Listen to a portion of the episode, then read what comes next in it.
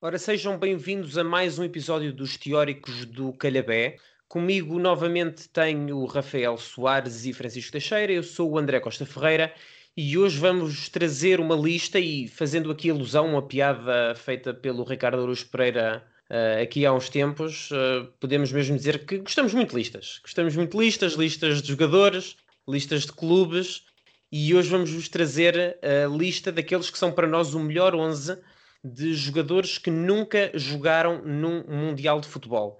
Isto tem algumas regras, a primeira das quais é nós só escolhemos jogadores que estão retirados nesta altura, uma vez que acreditamos que é possível alguns dos jogadores que atualmente uh, não tenham participado, mas uh, podem ainda vir a fazê-lo. E vamos começar pelos guarda-redes. Vou passar a bola para o Francisco Teixeira. Olá, Francisco. Quem é o teu guarda-redes? Olá, o meu guarda-redes é o Francesco Tolo, italiano Tive muito tempo na sombra de Buffon, eh, mas era um guarda-redes também muito bom. Não envelheceu tão bem como compatriota. Eh, eu pensei nisto há bocado, não sei se faz sentido, mas seria talvez o, o Bento do, do Vitor Damas, que foi, que foi o Buffon, foi, enfim, mais marcante, mas também o Toldo era bastante bom. Bem, eu, eu, isso carece de alguma uh, retificação factual, até porque o Bento tem muito mais internacionalizações do que o Damas, o, o Damas é mais conhecido, não? A minha única ponte para esses tempos, para os anos 70 e 80, é o meu pai e ele de facto preferia o Damas. Mas acho que é uma questão de preferência. Eu ouço muita gente a dizer que preferia o Bento. Há com certeza também a questão clubística uh, aí à mistura. Eu sei que o Francisco teve bastante dificuldade a ir buscar o seu 11. Nós, aliás, acho que conversámos isto brevemente antes do programa começar. Não estamos particularmente satisfeitos com a qualidade dos nossos 11, mas uh, uh, na baliza, pronto, acho que nenhum de nós está particularmente chateado. Eu sei que a tua escolha é a mesma do Francisco. Rafael, porquê que escolheste o Toldo? Sim, na baliza foi logo a, a primeira opção que me veio à cabeça de ir ver. Não tinha a certeza se tinha jogado o Mundial ou não mas de facto ele esteve em dois mundiais, mas teve o azar de ser tapado pelo, primeiro pelo Pagliuca, depois pelo Buffon. Era um grande guarda-redes e foi, não hesitei, sinto-me seguríssimo com a minha escolha para, para a baliza. É, eu tive a oportunidade de dizer no último podcast que uh, comecei a ver futebol com o Euro 2000, com o Portugal e Inglaterra desse ano. É precisamente nesse europeu que o Toldo faz a sua única uh, aparição com jogos em fases finais, mas lá está, foi no europeu, levou a, a Itália até à final desse europeu. É também a minha escolha. Fiquei com muito boa ideia dele nesse europeu, ele impressionou-me bastante e fiquei durante uma série de anos com, se calhar, inclusivamente, uma ideia superior dele àquilo que ele era efetivamente. De qualquer forma, acho que é uma excelente escolha. O Toldo veio para nós os três. É uma tendência que eu acho que se vai eh, alongar aqui ao longo do, dos nossos onzes mas, enfim, deixa-me passar aqui uh, para o Rafael para lhe perguntar que tática está a utilizar, porque isso pode fazer, pode fazer aqui diferença na forma como vou passar uh, a palavra entre os dois. Estou aqui a utilizar um, um 4-4-2, prontíssimo para ser campeão de tudo e mais alguma coisa. E tu, Francisco? Vamos lá ver se consigo. Eu jogo em 4-3-3. Ok, uh, 4-3-3, portanto, ambos têm laterais direitos. Eu estou a jogar em 3-4-3 ou 3-5-2, como, conforme preferirem, uh, verão à frente. Passo então para um de vocês para o vosso lateral direito. Como lateral direito escolhi o, o Salihamidzic, um lateral que também jogou a, a médio ala, que como lateral subia muito no terreno, gostava muito dele e uh, no Bayern teve, teve um grande desempenho, principalmente no Bayern, depois na Juventus já, já baixou um bocadinho mas era, era um jogador fantástico e teve o azar de, de nascer bósnio e, e, não conseguir ir ao, ao Mundial. Se ele fosse um bocadinho mais velho, teria apanhado o Mundial 2014, mas enfim, a sua geração não o ajudou. Francisco, tu defesa direito, quem é? O meu defesa direito é uma alteração de última hora. Eu não me sentia muito confiante com a, com a minha escolha. E, e ainda, ainda, não, sentes? E ainda não sinto, de facto. Mas ainda assim chamo a jogo o Wes Brown, que também pode jogar a defesa central, a minha alternativa era o Mika Richards, eh, mais por uma questão de potencial. O Wes Brown teve uma carreira mais interessante. Consagradíssimo. Uh, foi, camp... foi, foi consagrado, teve sete títulos da, da Premier League, foi campeão europeu em pelo menos uma ocasião, daquela vez com o Ronaldo. Ele faz, ele, é ele que faz aquela assistência para o cabeceamento do, do Ronaldo em Moscou e fico-me com ele. Eu acho que estavas bem como estavas com o Mika Richards. Pois eu, eu, também acho que sim. Preferia, preferia o deslumbre do que, que podia ter sido do Mika Richards do que foi o Wes Brown. Preferia ser a carreira do Mika Richards à do Wes Brown também? Não sei, mas nós estamos a falar da qualidade deles, não do seu currículo. Eu acho que diz alguma coisa. Pronto, tudo bem. Uh, querem passar para os vossos defesas centrais? Uh, continua, Francisco. Eu não vou dizer já agora o meu lateral direito porque não o tenho.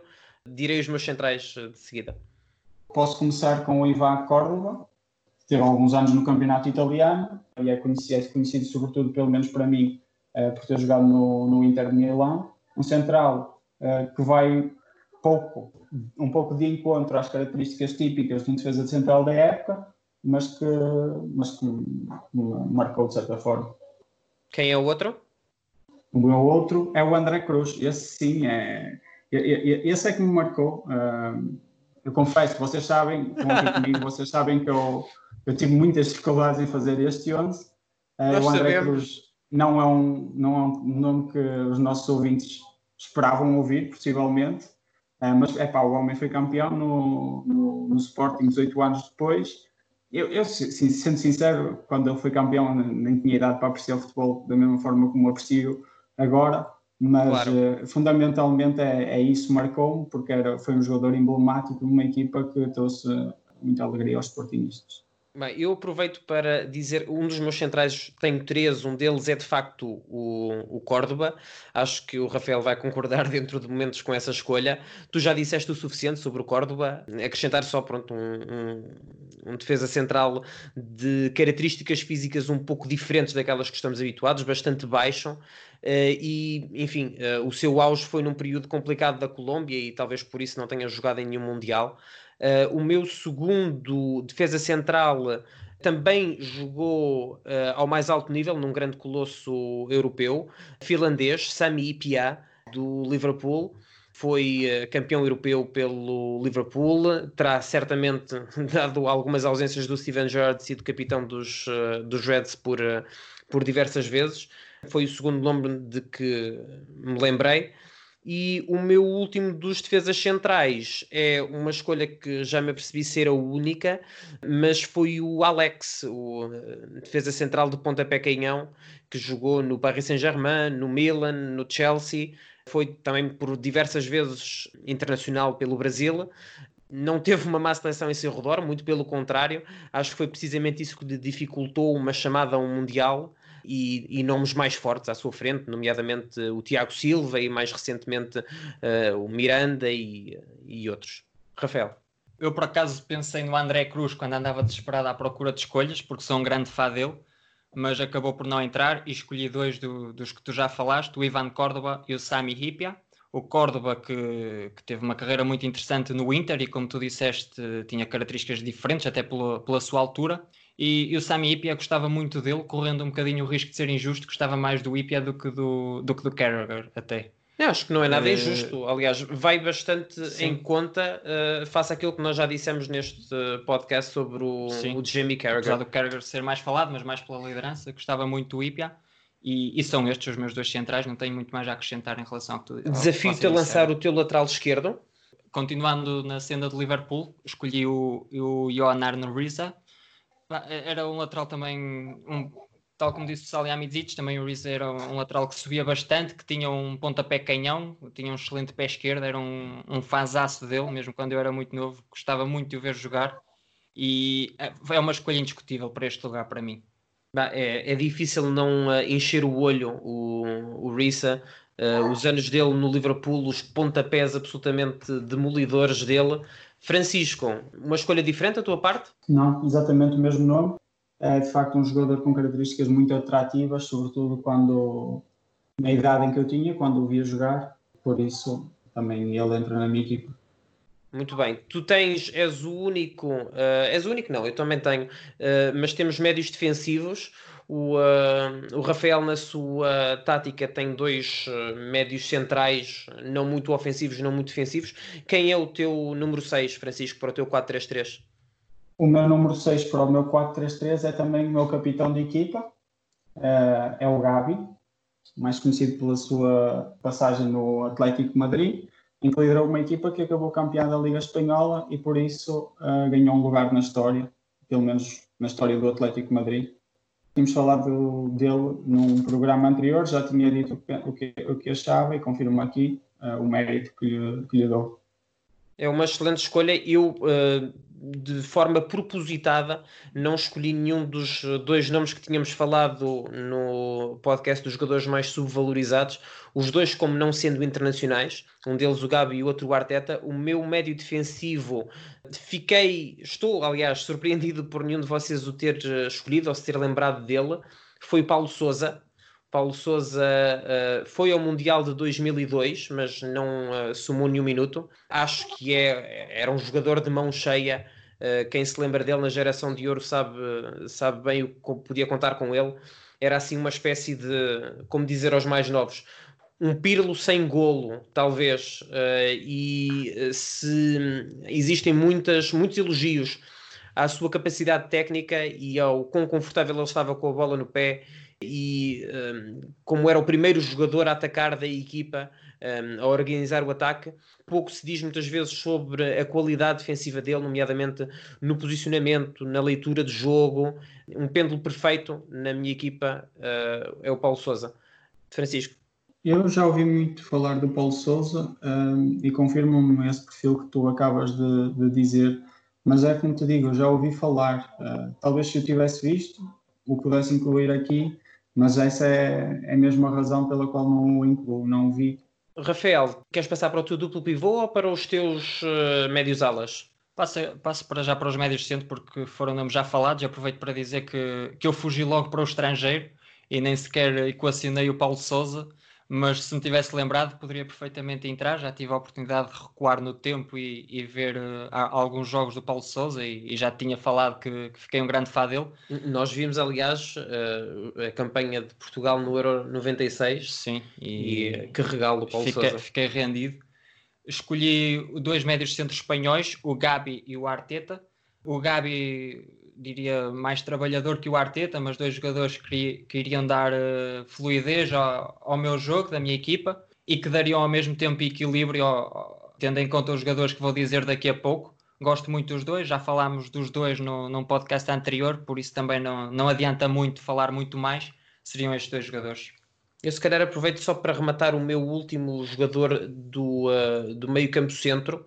Escolhi já que o Paulo Sousa se vai encarregar de posições mais defensivas, um jogador que uh, vai continuar com a minha cultura de, de, boa técnica e de originalidade no jogo, escolhi o Guti, um histórico do Real Madrid, espanhol também, temos aqui falado de alguns.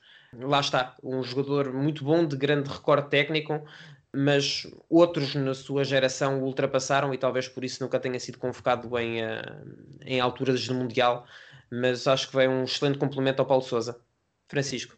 Nesta altura, talvez seja bom esclarecer que eu também tenho esses dois nomes, o Arteta e o Guti, e por isso o meu meio campo a 3 uh, eh, é 100% espanhol. O Gabi ficou com a função 6, Arteta e Guti são os meus interiores, talvez o Arteta mais descido para a direita e o Guti mais descido para a esquerda. Que casa bem com o pé dele. Uh, Rafael, tu para as alas, quem tens? Eu só queria fazer uma menção ao que o Francisco disse, porque no outro dia uma pessoa que ouviu o nosso podcast sobre os jogadores subvalorizados falou do Guti e poderia entrar perfeitamente na lista que falámos no outro dia e eu também acabei por não me lembrar do Guti nesta lista, mas excelente escolha, Francisco. O que demonstra a sua subvalorização, não é? E por outro lado a sabedoria do Francisco. E a minha também eu escolhi, caramba. Também, mas eu quis valorizar mais o Francisco. Que, eu... não, que não tinha estes nomes até há Sabes porquê? Sabes porquê? Sabes porquê que ele me quis uh, valorizar mais? Foi para te deixar feliz. Não, porque eu sou mais subvalorizado. Ah, Exatamente, certeza, é, esse, certeza, é esse o certeza, problema da, da, tua falta de evolução, Francisco. Eu escolhi para as aulas um nome que acho que nem vai criar grande discussão, que é o Ryan Giggs. Acho que deverá ter sido o primeiro nome que todos nós pensámos quando, quando falámos desta sim, lista. Sim. Aproveitamos para, para nos incluir, Francisco, talvez, e não gastamos tempo a ninguém. E escolhi também o, o Arshavin, teve uma, um excelente percurso no, no Zenit, no Arsenal mais irregular, mas sempre mostrou rasgos do, e mostrou que poderia ter sido mais do que aquilo que realmente foi. mesmo na seleção russa mostrou, mostrou um bom desempenho, foi a, foi a estrela da equipa durante algum tempo, ou uma das estrelas da equipa, e encaixava perfeitamente na, aqui no meu, no meu 4-4-2. As pessoas em casa não viram, mas a reação do Francisco Archavina indica uma coisa que eu não sei. O que é que se passa, Francisco? Eu queria ser mais original do que aquilo que estou a ser. Eu também tenho o Archavina na minha lista e ele, eh, é como tu dizes, encantou sobretudo ao, ao serviço da, da, seleção russa e no, e no tempo que teve no, no Arsenal. Uh, na seleção russa, sobretudo no Euro 2008, que foi sim, sim. chegaram aos meios finais. Uh, ele e o Pablo Yushchenko na frente partiram tudo, como se costuma dizer. Uh, uh, só, tem, só, só, me gera uma dúvida: esta, ter o Giggs e o Arshavin na mesma equipa implica que pelo menos um deles não esteja a jogar na, na, na posição que, lhe, que lhes é mais confortável, que no meu entender é na ala esquerda. Eu aproveito para dizer ao Francisco para não ficar triste, porque se ele não está a ser original, eu também não sou. O Arshavin também está na minha equipa, não está no mesmo modelo do que, do que vós, ele está a jogar no apoio aos meus avançados. Uh, e na direita tem um jogador que já foi falado para lateral direito, mas uh, em bom da verdade, e como disse o Rafael, ele faz a ala toda. O Salihamidzic era lateral direito, era médio direito e uh, confio plenamente nele para fazer a ala total. Portanto, o meu meio campo posso já dizê-lo todo. Paulo Souza, Guti, nas alas Salihamidzic e Ryan Giggs e no apoio aos avançados o Archavin. Passemos para os pontas de lança? Podes começar tu, Francisco. Berbatov. Nada, nada de surpreendente. Nós também temos o Berbatov. Queres eh, dizer um bocadinho do porquê dessa escolha? O Berbatov era um fulano que podia ter entrado na nossa lista dos subvalorizados. É pena ele ter aparecido tão tarde e é pena ter chegado verdadeiramente a um grande clube uh, tão tarde. Não era, um, não era um jogador, como sabem, de, de batalhar e de fazer a vida negra aos centrais, no sentido de, ser muito pressionante, muito chato, mas era inteligentíssimo e fortíssimo no, com, em organização ofensiva, dentro da área. Um, e tinha uma técnica fabulosa. Sim, sim. Muito vistoso. mais de movimentos curtos, uh, e talvez por isso é que não deu tanto nas vistas até chegar ao, aos Tottenham e, ao, e, ao, e, sobretudo ao United, mas, é uh, mas fabuloso em muitos sentidos. O segundo ponto de lança é só aqui para o Rafael. Ele também tem o Berbatov, eu sei. Eu também tenho o Berbatov, portanto, se quiseres já avançar com o teu segundo. Sim, tenho o Berbatov e não, não tenho muito a acrescentar ao que Francisco disse. Escolhi também o, o Good Janssen.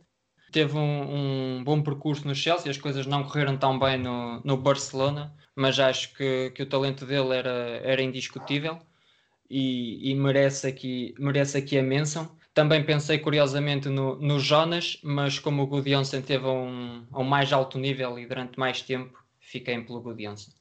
Pois eu também tenho o Berbatov e o meu segundo ponta de lança é um jogador ninguém falou, curiosamente, o Roy McKay foi bota de ouro da Europa, melhor marcador no Deportivo por uh, várias vezes do clube, teve boa carreira, embora tenha chegado tarde ao Bayern de Munique e acho que vai fazer uma dupla com o Berbatov de, de arrebatar.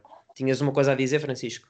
Uh, era só para confirmar, o Jonas efetivo nunca jogou no, no Mundial. Em 2014 ele não foi. O Jonas, o Jonas não foi ao Mundial e, aliás, eu confirmo as coisas antes de Copa dizer, América. Francisco. Não vais pois. acreditar, mas. É, parece, parece incrível, não é? da mesma forma que, que dá vontade de rir o Rafael uh, ser o maior especialista entre nós nos últimos 10 anos do futebol, é ainda mais hilariante ele preparar-se antes disto. É verdade, mas acontece, Francisco. Alguém tem de o fazer antes de vir para aqui. Foi alguém que não Copa... faz decididamente. Opa, foi na Copa América 2016, foi por dois, dois anos que me enganei. É, e, e, por prova também, não é? Competições parecidas. É, sim, exatamente. Estamos. Eu acompanho tudo, como sabes. Estamos a acabar, vou-vos só pedir para uh, fazer o vosso 11 do início ao fim. Uh, Francisco, recorda a tua tática e os teus jogadores, por favor. Ora bem, a minha tática é o 4-3-3. Começo com o jogador da baliza, Francesco Toldo. Depois, na direita, Wes Brown. Podem parar de seguir. Ivan Córdoba, André Cruz, Jordan Arne Ruiz. Desta vez arrisquei. No, no, no meio campo, três espanhóis, o Gavi, o Arteta e o Guti. No, como extremos, o Ryan Giggs e o Arshavin. E o ponto de lança, o Berbatov. Ora, eu tenho o Toldo, o Salihamidzic, infelizmente não me lembrei do Brown. Tenho o Córdoba, Ipia, Rize, Gabi Arteta, Arshavin, Giggs, Gudjonsson e Berbatov. A minha tática para... é também diferente, uh, eh, 3-5-2. Jogo também com o Toldo na baliza, o trio defensivo com Ipia, Córdoba e Alex. Na direita, Salihamidzic, com o Paulo Sousa médio defensivo, meio campo com Guti e depois à esquerda Ryan Giggs. No apoio aos avançados, Arshavin, pontas de lança Berbatov e Roy McKay. Fica o convite a todos para fazer o mesmo exercício que nós. Comentem no Twitter, façam-nos chegar os vossos 11. Uh, eh, há com certeza jogadores que nós nos teremos esquecido. Uh, shame on us por isso, mas uh, digam de vossa justiça e, e é isso. Até a próxima. Até a próxima. Tchau.